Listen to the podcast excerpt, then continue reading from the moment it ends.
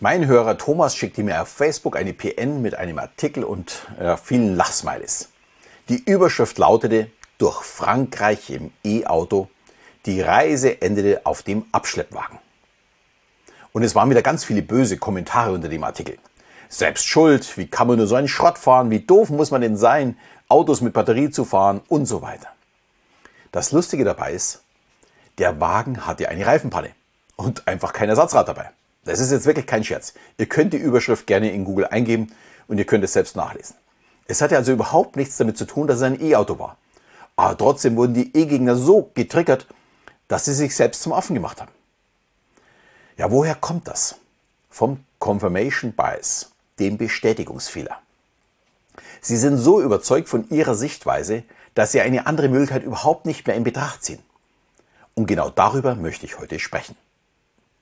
Damit auch ein herzliches Hallo und willkommen in meinem Podcast und zu die Geheimnisse eines Mentalisten. Mein Name ist Alexander Schelle und ich werde dir meine Geheimnisse verraten für eine erfolgreiche Kommunikation mit dir selbst und auch mit anderen.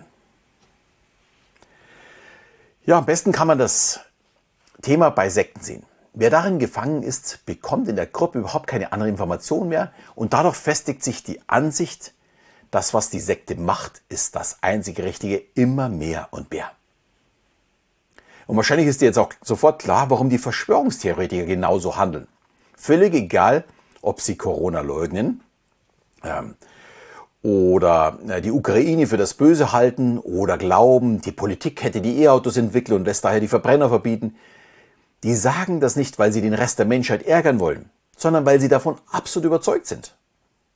Natürlich gehört auch der Glauben dazu, Esoterik, politische Ideologien oder Homosexualität ist krank oder andersfarbige Menschen sind was Böses und so weiter und so weiter. Das gehört alles in diesem Bereich. Und das Schlimme ist, sie haben alle mit ihrer Meinung recht. Also natürlich nicht im Sinne der Realität, sondern aus ihrer persönlichen Sicht. Hier vielleicht mal eine kleine Erinnerung an meine Folge The Map is not the Territory. Jeder hat seine persönliche Sichtweise, seine persönliche Realität, seine Landkarte. Und diese Realität baut sich langsam auf. Und die wird stärker aufgrund unserer selektiven Wahrnehmung. Selektive Wahrnehmung heißt, wir sehen nur das, was wir sehen möchten. Kleines Beispiel mal. Wir möchten uns ein neues Auto kaufen und werden von einem Bekannten auf ein bestimmtes Modell aufmerksam gemacht. Am Anfang denkt man sich, hm, habe ich noch nie gesehen. Und ab dem nächsten Tag sehe ich täglich gleich mehrere davon. Ja, wo kommen die denn auf einmal alle her? Die waren schon vorher da. Die sind nicht aus dem Nichts gekommen. Nur haben wir sie nicht wahrgenommen. Mir ging es zum Beispiel mit der Ladestation so. Bevor wir auf E.ON gestiegen sind, habe ich nirgendwo Ladestationen gesehen. Jetzt fallen mir die Ladestationen, selbst bei meinen Reisen, sogar in Norwegen, Island oder in Grönland auf. Ich bin mir sicher, die hätte ich vor zwei Jahren niemals gesehen. Auch wenn sie vorhanden gewesen wären. Aber was hat es mit dem Confirmation Bias zu tun? Wir haben eine Meinung und bekommen sie ständig bestätigt, weil wir darauf achten auch genau danach dann suchen.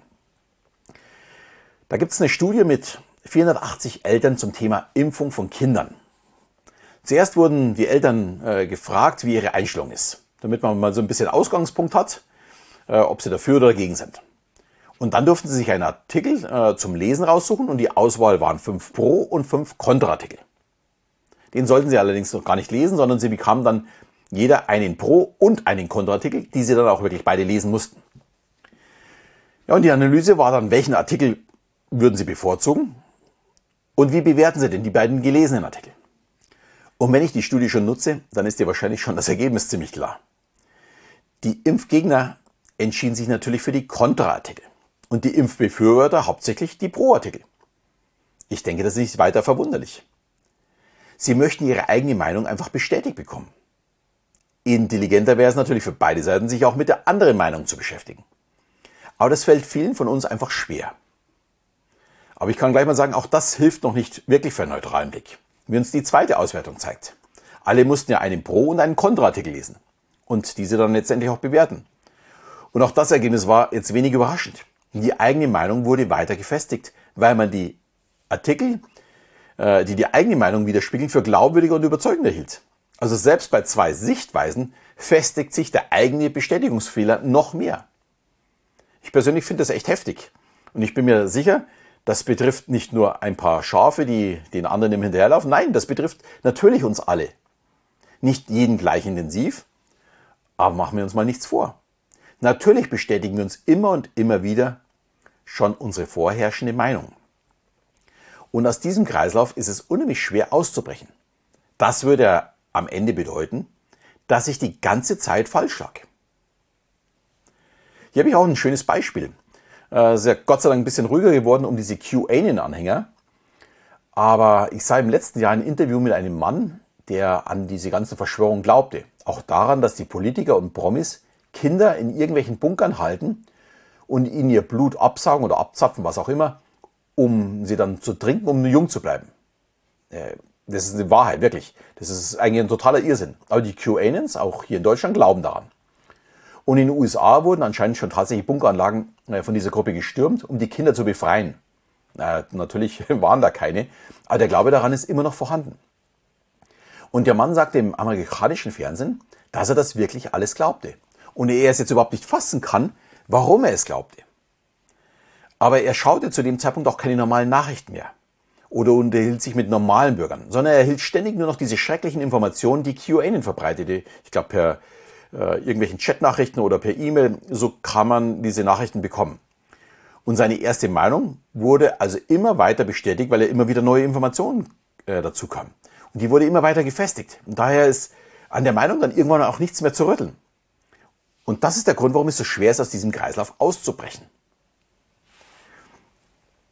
Und dieser Bestätigungsfehler wurde schon in ganz vielen Studien bestätigt.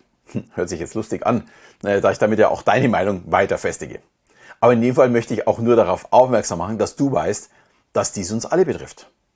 Man muss jetzt nur mal nach Russland schauen. Hier läuft Propaganda vom Feinsten. Das Volk soll den Krieg in der Ukraine für richtig und natürlich für wichtig halten. Aber natürlich sind wir im Westen auch einer Propaganda ausgesetzt. Ja, wir bekommen sicher auch nicht jedes Motiv für jede Entscheidung in solchen Fällen offen gesagt. Das ist vollkommen normal. Ist vielleicht nicht ganz so deutlich oder so, so leicht zu erkennen wie in den USA, aber natürlich läuft es bei uns auch so. Ich brauche bloß mal auf die verschiedenen Parteien schauen, was die versuchen uns einzureden. Und ja, diesen Confirmation Bias habe ich in meinem Podcast ja schon mehrfach äh, zu den verschiedensten Themen angesprochen. Und mir geht es vor allem darum, dass meine Hörer Dinge einfach ja, hinterfragen, ob sie wirklich so sind und ob das mit Zahlen, Daten, Fakten tatsächlich bestätigt werden kann.